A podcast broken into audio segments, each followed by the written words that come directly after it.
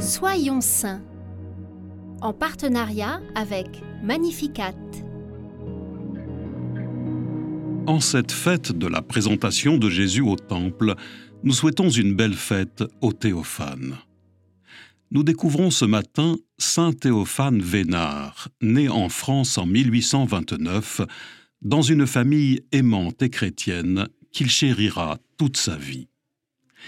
Il vit une enfance paisible entre l'école, la vie paroissiale et les promenades pour aller faire paître la chèvre familiale en lisant des lectures spirituelles. À neuf ans, après avoir lu une brochure sur la vie d'un martyr du Tonkin, Théophane s'écrit Et moi aussi, je veux aller au Tonkin. Et moi aussi, je veux mourir martyr.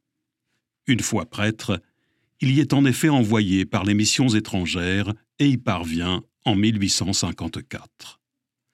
Le père Vénard assimile très rapidement le vietnamien et s'active auprès des chrétiens. Malheureusement, il tombe malade, souffrant de la tuberculose. Il reçoit plusieurs fois les derniers sacrements, puis demande à subir une opération délicate et surtout hasardeuse, relevant d'une forme d'acupuncture. D'aucuns se diraient qu'il porte décidément bien son nom de famille. Nous y voyons l'œuvre de la grâce. Après quelque temps, les persécutions prennent une ampleur effroyable. Théophane vit alors une vie de traque, se cachant entre deux cloisons ou sous les toits, côtoyant étroitement rats et araignées. Il est finalement découvert et amené devant le vice-roi, auprès duquel il fait une forte impression. Il paye notamment ses gardiens pour qu'ils soient mieux traités. Le 2 février 1861, un imposant cortège se met en route derrière ceux qui emmènent Théophane vers la mort. Le jeune trentenaire marche les mains jointes, les yeux levés vers le ciel, chantant le Magnificat.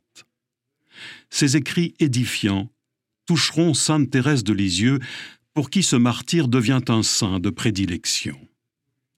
Mettons-nous à l'écoute de saint Théophane Vénard. Nous sommes tous des fleurs plantées sur cette terre et que Dieu cueille en son temps, un peu plus tôt, un peu plus tard.